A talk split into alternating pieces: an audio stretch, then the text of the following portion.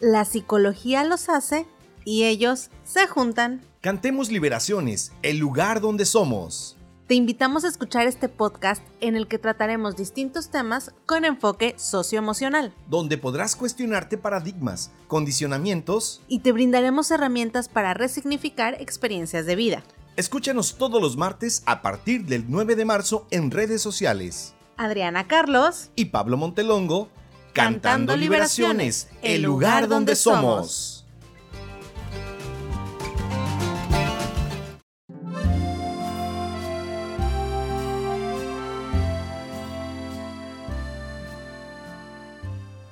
Mira, Adri, te traje estas flores. Una flor para otra flor. Mm, el 14 de febrero ya pasó. Y falta mucho para mi cumpleaños. ¿Cómo por qué flores hoy? Hoy es Día de la Mujer y te celebro. Eres como ellas. Un ser frágil, bello y que hay que cuidar. ¿Me vas a cuidar como cuidan a estas flores? Nada más fíjate las arrancan, les quitan las espinas y las envuelven para que se vean coquetas. ¿Por qué no las dejan crecer, florecer y multiplicarse? ¿Por qué no las dejan que sean del tamaño y el color que quieran? Caray, Adri, no lo había pensado así. Mm, ¿Y qué puedo hacer para poder ver y hacer las cosas distintas a partir de hoy? Pues Montelongo, te invito a escuchar este podcast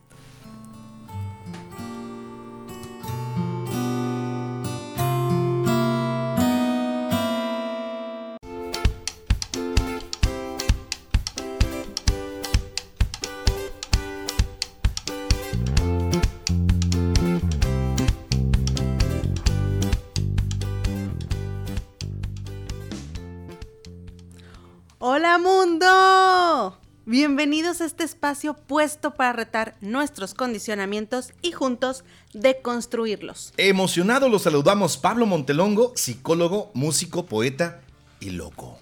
Y su servidora Adriana Carlos, psicóloga, actriz, poeta y loca. Bueno, pues empezamos este podcast con una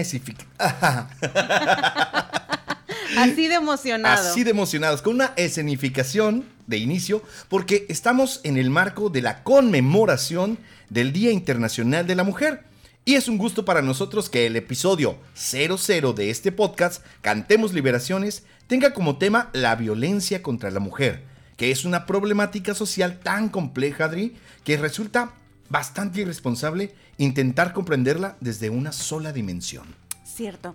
Hablar de violencia de género y de perspectiva de género nos exige poner sobre la mesa las carencias en políticas públicas que existen en nuestro país, las desigualdades salariales, incluso nos obliga también a visibilizar las desigualdades en las que culturalmente seguimos siendo educados por los medios de comunicación y en las que seguimos educando a nuestros niños, niñas y adolescentes. Totalmente de acuerdo en eso, Adri. Pero no corramos antes de caminar. ¿Y qué te parece si para empezar visualizamos lo absurdo que resulta que en el Día Internacional de la Mujer se les regalen flores para celebrar su fragilidad y ternura? Cuando esta fecha tiene un sentido completamente diferente. Claro. O que se les haga carnes asadas y se les celebre y se les... Cuando uno va por ahí. Y cuando lo hacen ellas mismas. Señor Montelongo, vamos a entrar a otros temas más adelante en donde vamos a poder compartir un poquito de eso. Vamos. Claro que sí, pero ¿qué te parece si comenzamos con algunas definiciones de conceptos que vamos a utilizar durante este podcast? Va, me parece. Y me parece importantísimo que empecemos con definir violencia de género. La ONU, que es la Organización de las Naciones Unidas, define la violencia contra la mujer como todo acto de violencia de género que resulte o pueda resultar en un daño físico, sexual o psicológico para la mujer, inclusive las amenazas de tales actos, la coacción o la privación arbitraria de la libertad, tanto si se produce en la vida pública como en la vida privada. ¿Nos ayudas con la definición de perspectiva de género? Pero que sí, con todo gusto. Mira, la perspectiva de género, queridos podcast escuchas, es el hecho de analizar las problemáticas sociales considerando que ser hombre, ser mujer o pertenecer a una identidad sexogenérica distinta en esta sociedad impacta nuestras experiencias de vida. Por lo tanto, también tiene una forma muy importante de influenciar las violencias que podemos ejercer y las violencias de las cuales podemos ser también víctimas. Qué interesante. Así es, entonces, hablando de sociedad y cultura, Adri, ¿qué nos puedes platicar sobre esto? Me encanta. Definir cultura es un tanto complejo, ¿no? Pero por ahí del 2001, el antropólogo estadounidense Marvin Harris, en su libro Antropología Cultural, generó una definición que me parece muy completa. Eh, define el término cultura como el conjunto de tradiciones y estilos de vida socialmente adquiridos de los miembros de una sociedad, incluyendo, ojo aquí, los modos pautados y repetitivos de pensar, sentir y actuar. O sea, no solamente es la conducta, es el colectivo de pensamiento, de sentimiento, sentir y actuar. Y que se repiten y se repiten y se repiten. Ajá. Un punto importante en este proceso de cultura repetitivo, tradiciones y demás, me voy a animar a aventarte una pregunta importante. Y viene, viene, ese torito. A ver, Montelongo. El Día Internacional de la Mujer se conmemora o se celebra. Hablando de flores, carnes asadas, celebraciones, aplausos. Globos, y, y era lo que te decía, que hasta las mismas mujeres se organizan. Para allá voy. ¿Pero por qué? Porque hay una confusión bien grande, Adri, porque eh, ahí tenemos dos conceptos bien distintos que la gente a veces confunde un poquito. Entonces vamos a, dar una, mm, una perspectiva así más o menos por encimita. Fíjate que celebrar se aplica cuando son actos festivos y alegres, cuando es algo que hay que, eh, pues ahora sí, hacer fiesta. Sin embargo, el 8 de marzo se conmemora, ¿sí? Se aplica el término, el término conmemorar porque este se aplica a rememorar un acontecimiento histórico o a una persona destacada, realizando un acto solemne en la fecha que se designe para tal efecto. Y en este caso se ejemplifican con las marchas y vientos que hubo el día de antier. domingo. Y lo que se hizo también el día de ayer lunes. Entonces, todos estos movimientos, la marcha, eh, en los distintos lugares, el solidarizarnos desde nuestras casas, fue no una celebración. No estamos festejando lo bonitas, dulces y tiernas que somos las mujeres, sino estamos recordando, es decir, conmemorando episodios de violencia contra las mujeres los pasos que se han ido dando a nivel, a nivel del mundo en pro de la justicia de género. Así es, y las podemos celebrar, claro, a las mujeres. El día de su cumpleaños, por ejemplo. El día de tu cumpleaños, que ya hay que ir celebrando todo el mes. Es correcto. Sí, sí, sí, al final, el Día Internacional de, la Mujer, ya, iba yo a quemar drama, señor Montelongo. No, no, no, para nada, para nada. el, Día de la Mujer... Eh, más allá de ser una festividad o de simplemente ser el momento en el que las mujeres aprovechan para hacer más fuerte su voz en pro de justicia, es esto, recordar la, la historia de violencia contra este género y ver que todavía nos falta un montón por delante. Sí, hay mucho que legislar todavía y sobre todo hay mucho que eh, educar o reeducar Claro. Tú tienes un término bien bonito que no es el. Nosotros decimos educar, pero cuando ya tienes algo mm, aprendido, ¿cómo desaprender para volver a aprender? Deconstruir. Esa palabra está maravillosa. Me gusta, me gusta. Bueno, pues, ¿qué te parece si vamos al Híjole, ese te da mucha risa. Ay, sí, pero me encanta. Me encanta que lo traigas a, este, a esta mesa y a este proyecto. Por favor, Proceda usted. Pero lo vamos a cambiar un poco. este es el momento, queridos podcast escuchas, del dato útil de Pablo Montelongo. ¿De dónde viene que se, que se conmemora el 8 de marzo? Fíjate- ¿Quién dijo el 8 de marzo va a ser? Fíjate que un tiempo sí se celebró, pero muy poquito. Ahorita te voy a... La primera alusión, de hecho, al 8 de marzo fue porque en esa fecha, pero en 1857, los trabajadores de la confección en la ciudad de Nueva York, que en su mayoría eran mujeres, realizaron una huelga donde exigían mejores condiciones laborales y salariales, pero esta fue reprimida por la policía. Entonces, por tal motivo, ese mismo año se formó el primer sindicato para pelear por los derechos. Y luego pasaron 51 años Oh hasta que volvió a surgir ese eh, deseo de manifestarse y salieron a la calle más de 15 mil personas allá en Nueva York, la mayoría también mujeres, y allí exigían mejoras salariales y también el derecho al voto, la reducción de jornadas laborales y las condiciones dignas de trabajo. Y a que no te sabes cuál es el lema que tenían en ese tiempo. Sí me lo sé, pero voy a hacer como que no. ¿Cuál era el lema, señor Montelongo? Salían gritando pan y rosas. ¡Wow! Ahí sí se utilizaban las flores en alusión, pero el contexto era distinto. Sí, el el contexto. pan era para decir o hablar sobre la seguridad económica y las rosas para hablar de la mejor calidad de vida que estaban buscando. Claro, el pan nuestro de cada día junto a la es. belleza armónica de las flores y el cultivo. Así es. Entonces, al año siguiente, el 28 de febrero, pero de 1909, el Partido Socialista, ya ves que allá todo es capitalista, bueno, el Partido Socialista en ese tiempo celebró el primer Día Nacional de la Mujer. Y se supone que se iba a quedar fijo para el último domingo de febrero. Ahí sí lo celebraban. ¿sí? Pero en 1910 en la ciudad de, de Copenhague se proclamó el Día de la Mujer a favor de sus derechos y la instauración del voto universal.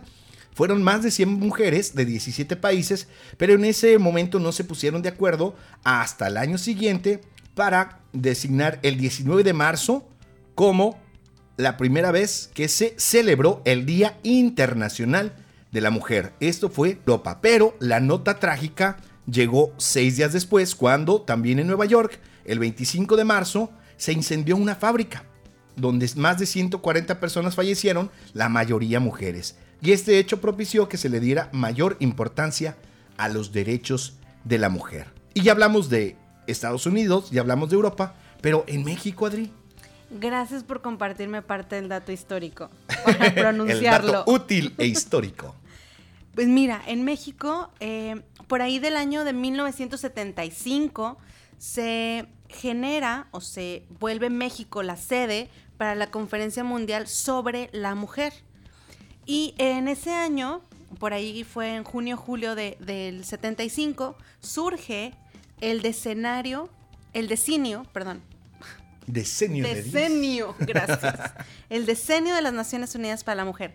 Todas estos, estas conferencias, todos estos datos, toda esta información se puede consultar desde la página de la ONU porque son hechos, momentos y eventos que han quedado como marcados en la historia. Esto fue en el 75. En el 75, Yo ya había nacido. ¿Tú? dos años después, dos años después, en 1975, se oficializó por parte de la ONU que el 8 de marzo fuese, ahí te va, el Día Internacional por los Derechos de la Mujer. Ese es el nombre oficial y real de esta conmemoración. Ok, entonces Día- en el 75 fue el Año Internacional de la Mujer y en el 77 ya se instaura. El Día Internacional por los Derechos de la Mujer. Ok, y tampoco habías nacido en ese año. ok, entonces el día oficial es Día Internacional por los Derechos de la Mujer. Exactamente. Entonces, Nosotros que también todo es lo queremos hacer chiquito. Entonces por ahí es parte de la confusión. Claro. Lo englobamos en el Día de la Mujer y creemos que es para celebrar. Pero si lo vemos ya con el nombre completo como Día Internacional por los Derechos de la Mujer, ahí ya nos damos cuenta que es conmemorar la fecha. Claro, un tema de, de pedir justicia, de generar, como bien lo decías, políticas públicas que, que actúen en equidad, ¿no? De- tanto de uno para los otros. Pues maravillosos datos históricos y ahora ya sabemos de dónde viene esta fecha del 8 de, del 8 de marzo. Pero, Adri, dónde estamos parados hoy. Ya hablamos del 75, del 77, de 1857, pero hoy, en el 2021, ¿dónde estamos parados? Ciertamente no estamos donde mismo. Y eso, y eso es importante reconocerlo. Muchas mujeres, mucha, muchas colectividades han estado haciendo una lucha maravillosa y hemos avanzado. Pero falta tanto todavía que parece tan poco, como decíamos al principio. Y para entrarle de lleno a esto que, que, platicabas, de no, pero también ellas, no, pero ellos, pero... El primer paradigma o estructura mental que los vamos a invitar a deconstruir, queridos podcast escuchas, es a dejar de ver todos los temas solamente con dos polaridades. Vamos, te, vamos a invitar a que dejes de ver todo en bueno o malo, en pañuelo verde, pañuelo azul, los del norte, los del sur. Necesitamos dejarlo de lado. ¿Para qué? Para entrarle a un tema tan complejo de cultura como lo es feminismo contra machismo, no es igual a mujeres contra hombres. Esto es importante. Entonces, decir feminismo, machismo, no es. O sea, hombre y mujeres aparte. Sí, porque el feminismo es una corriente, una cultura que se, quiere, que se quiere hacer notar, que estás buscando, eh, que tiene un fin común en, en, equidad, en justicia, en lucha, en alzar una voz, en pedir seguridad. El machismo es una cultura que hemos traído cargando hombres y mujeres por igual. Decíamos, la cultura eran procesos, eran tradiciones aprendidas y repetitivas sobre lo que tenemos que pensar, sentir y nuestra forma de actuar. Eso es el machismo. El feminismo de alguna manera surge como contestatario hacia esa cultura.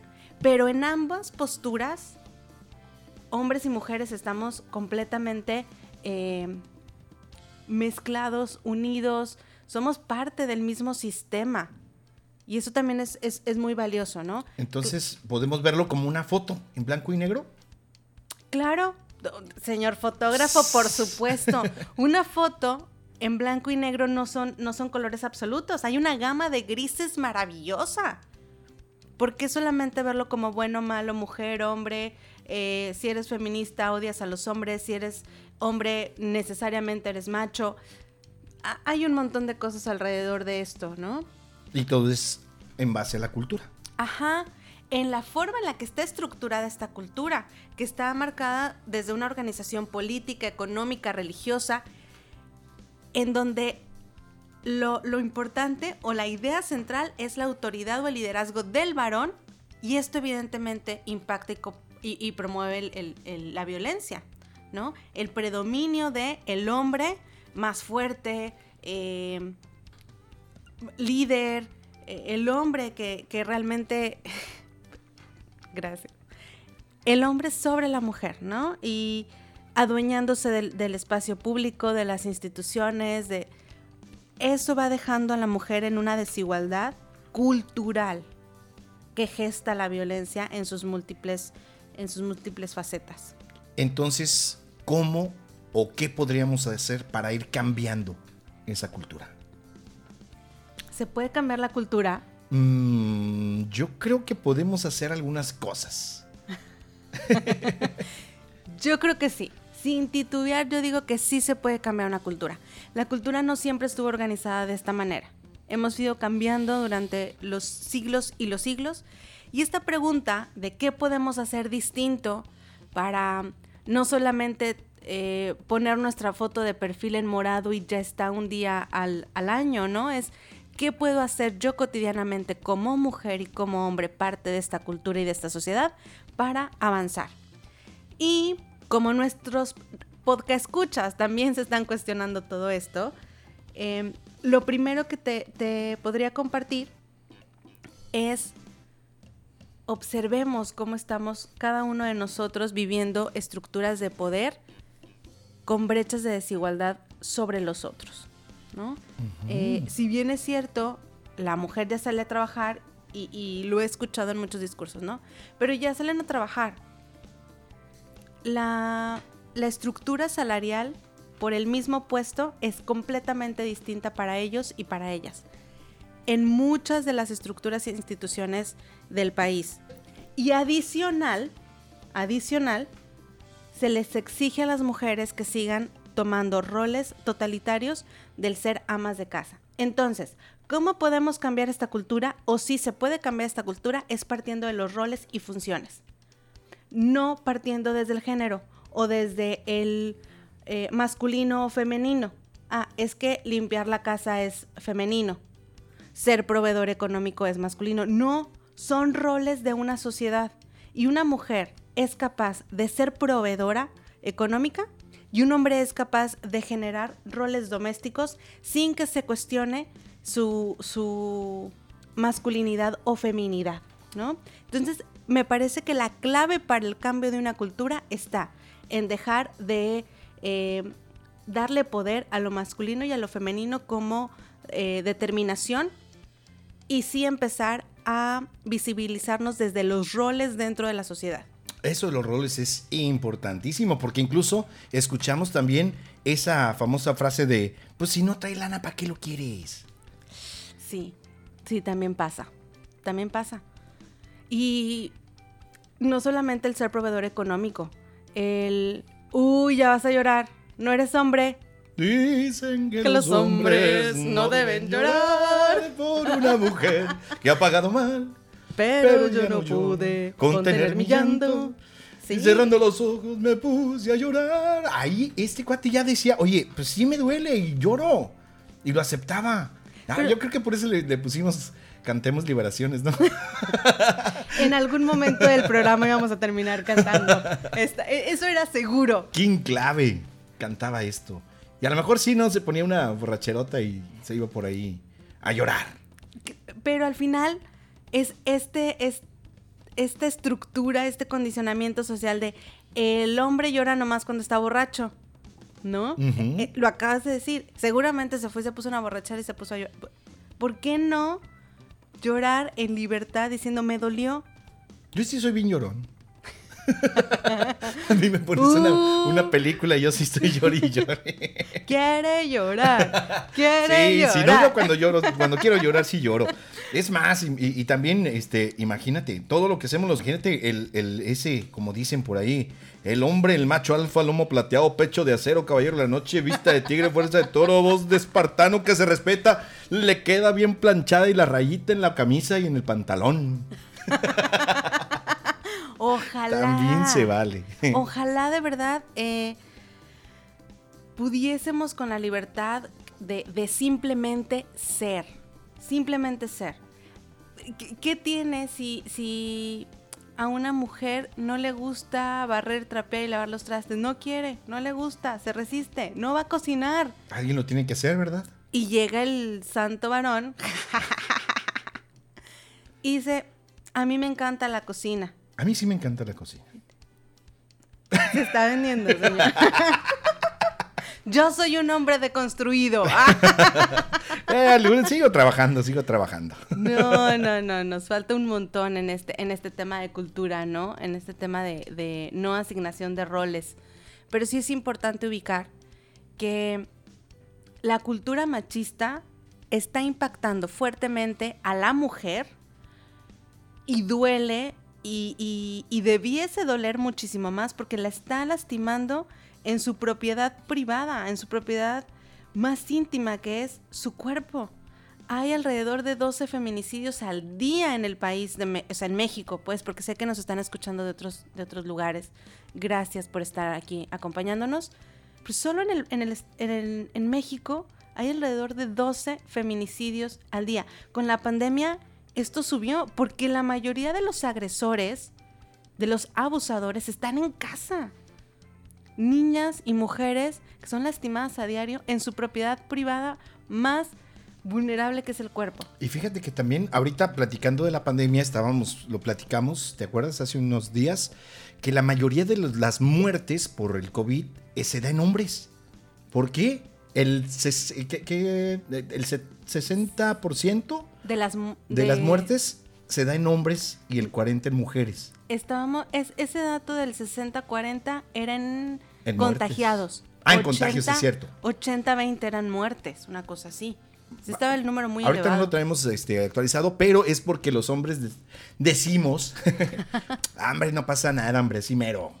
¿Para, qué, ¿Para qué me cuido, hombre? ¿Para qué me pongo el cubrebocas? No me pasa nada. A mí macho". no me pasa nada. Fíjate que no dicen, yo creo que también les ha caído el 20, no dicen soy muy macho, pero dicen, no pasa nada, están exagerando, ¿no?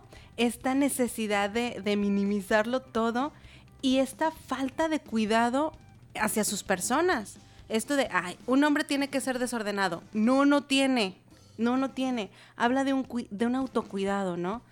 Eh, la mujer no va al doctor porque primero se la pasa viendo a los demás.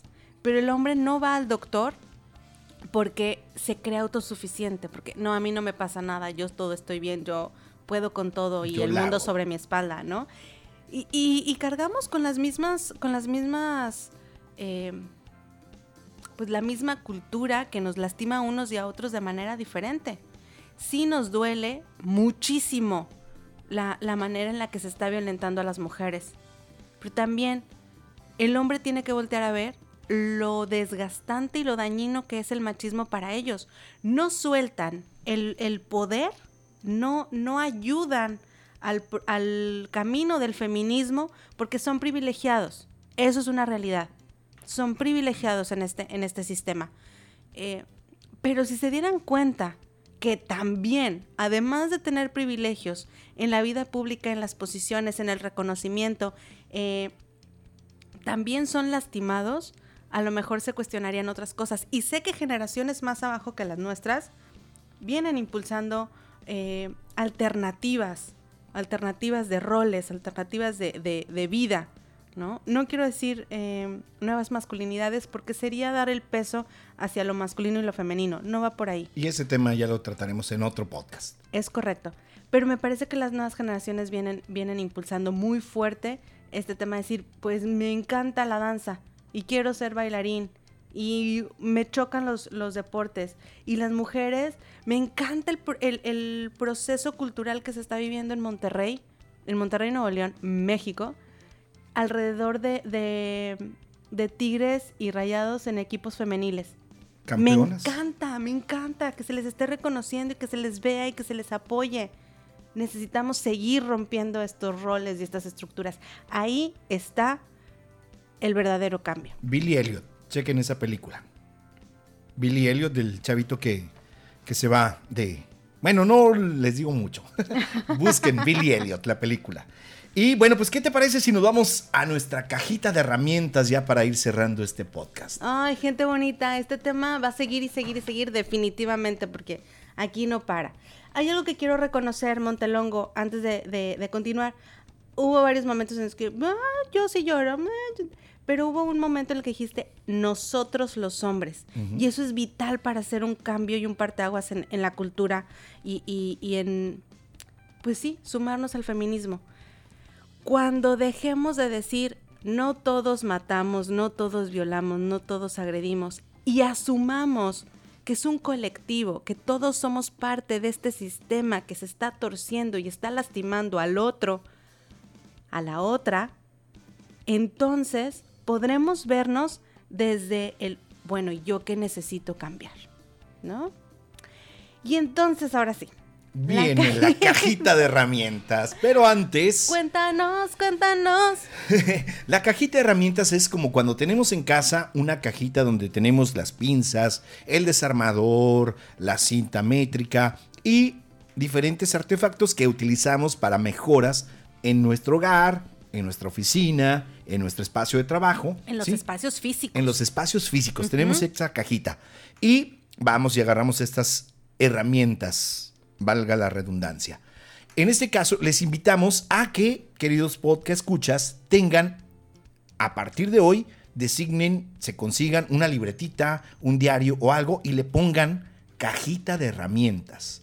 ¿Sí? ¿Por qué? Porque nosotros les vamos a dar diferentes tips, diferentes maneras en que se pueden ayudar en un montón de cosas Claro. y que pueden echar mano de esa cajita herramienta. Hoy me siento triste, hoy me siento alegre, hoy me siento deprimido, hoy siento que esto, otro, ¿qué puedo hacer? Si no estamos nosotros a la mano o algún psicoterapeuta a la mano, pueden ustedes ir a esa cajita de herramientas, abrirla y checar las anotaciones que tengan por ahí. Así es que, Adriana, ¿qué vamos a poner en nuestra cajita de herramientas a partir de hoy? Gracias. Mira, eh, hemos estado hablando de varios temas importantes durante el podcast. El podcast. ya, ya necesito tomar agüita. Hemos estado hablando de varias cosas. Eh, la deconstrucción, es decir, cómo puedo reaprender algo, cómo puedo tumbar los condicionamientos con los que he sido educado o educada y volver a construirlos desde mi lado sano, desde mi lado más sano o más integrado. Hemos hablado también de los roles, de nuestra participación dentro de un sistema y entonces, partiendo de ahí, también hablamos del Día Internacional de los Derechos de la Mujer y lo importante que son las palabras, la fuerza que tienen las palabras para cambiar el sentido de todo lo que, lo que decimos, compartimos o pensamos. Entonces, con estos tres em, conceptos importantes, quiero darles la primera herramienta, una única herramienta que nos va a ayudar durante toda la semana, queridos podcast escuchas. Es autoobservación desde la conciencia plena. Y es una herramienta poderosísima que tiene principio pero no tiene fin. Esta la tienes que poner casi creo que en todas las hojitas de tu diario, ¿no? Eh, tiene que estar al inicio de tu caja de herramientas. Autoobservación y conciencia plena.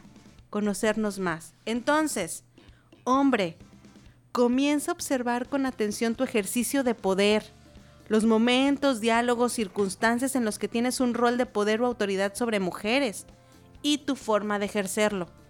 Ojo, intenta registrarlo sin juicio de valor es fundamental que cultivemos el hábito de dejar los conceptos de bueno o malo de lado, como ya lo habíamos comentado, ¿ok? Regístralos en tu, en tu diario. Mujer, observa con atención los momentos en los que te sientes con la necesidad de cuidar lo que dices para que los varones a tu alrededor no tengan una reacción de ira o desaprobación. No importa el por qué lo haces. Nada más, regístralo para ejercitar la conciencia plena. Te proponemos realizar anotaciones puntuales durante este par de días y compartirlas con nosotros en... El jueves en vivo. Vamos a estar haciendo una pequeña aparición en vivo en redes sociales. Em, un ratitito para compartir un, un, poco de lo que hemos estado diciendo el día de hoy, respondiendo preguntas, que tú nos puedas compartir qué observaciones has tenido durante este par de días. Así es. ¿Y cuáles son nuestras redes sociales? Ya las tenemos. Ya las tenemos. Vas a tener que hacer algo con, mi afinación. Tienes que mover. El autotune. Porque pobres de nuestros podcast, escuchas cada vez que escucho mi, mi desafinación. ¿Cuáles son nuestras redes sociales? Cantemos Liberaciones Podcast en Facebook. Así, completito. Cantemos Liberaciones Podcast, en, así lo pueden buscar, arroba Cantemos Liberaciones Podcast. En Instagram, arroba Cantemos Liberaciones. En YouTube, igualito. Todas nuestras redes sociales son Cantemos, Liberaciones. Nada más cambia el de Facebook por, se le agrega el de podcast. Y también ya nos van a poder visitar en nuestra página www.cantemosliberaciones.com y nos pueden escribir a nuestros correos electrónicos adriana arroba cantemosliberaciones.com y pablo arroba cantemosliberaciones.com. Ahí nos pueden escribir en privado o bien, si es algo general, en contacto arroba cantemosliberaciones.com. y bueno, pues ya nos vamos. Pues sí, con telón abierto nos quedamos, querido Montelongo. Eh, ¿Por qué con telón abierto? Porque este tema sigue. Vamos a hacer, yo creo que alrededor de uno o dos ciclos más de, de episodios, mejor dicho, uno o dos episodios más sobre esto durante el mes de marzo. Eh, y pues bueno, no me queda más que agradecer, agradecerte por tu producción digital, agradecerte por, por el texto creativo con el que abrimos este, este programa y por traer a la mesa el dato histórico de Pablo Montelongo. Muchas gracias Adriana Carlos por tu investigación documental que está maravillosa por la redacción de los guiones y por abrir las puertas de Nani Studios para la grabación de esta edición 00. ¿Por qué 00? Porque se supone que iba a durar como 20 minutos y ya llevamos más de 30. Era una probadita y nos quedamos con ganas. Entonces, Pues nada, agradezco tu agradecimiento, agradezco a los queridos podcast escuchas que reciban nuestro contenido y lo compartan. Gracias por regalarse estos minutitos y haber escuchado nuestro programa. Gracias también por ser inspiración y el motivo de que este par de psicólogos, músicos, poetas, poetas, actores, actores, y, locos estén aquí sentados haciendo esto para, para ustedes. Y Gracias, para nosotros gracias, también. gracias. gracias, gracias. Y cantemos liberaciones, el lugar donde somos. Nos escuchamos en el próximo podcast y en el en vivo del próximo jueves. Gracias, gracias, gracias. Y Gracias.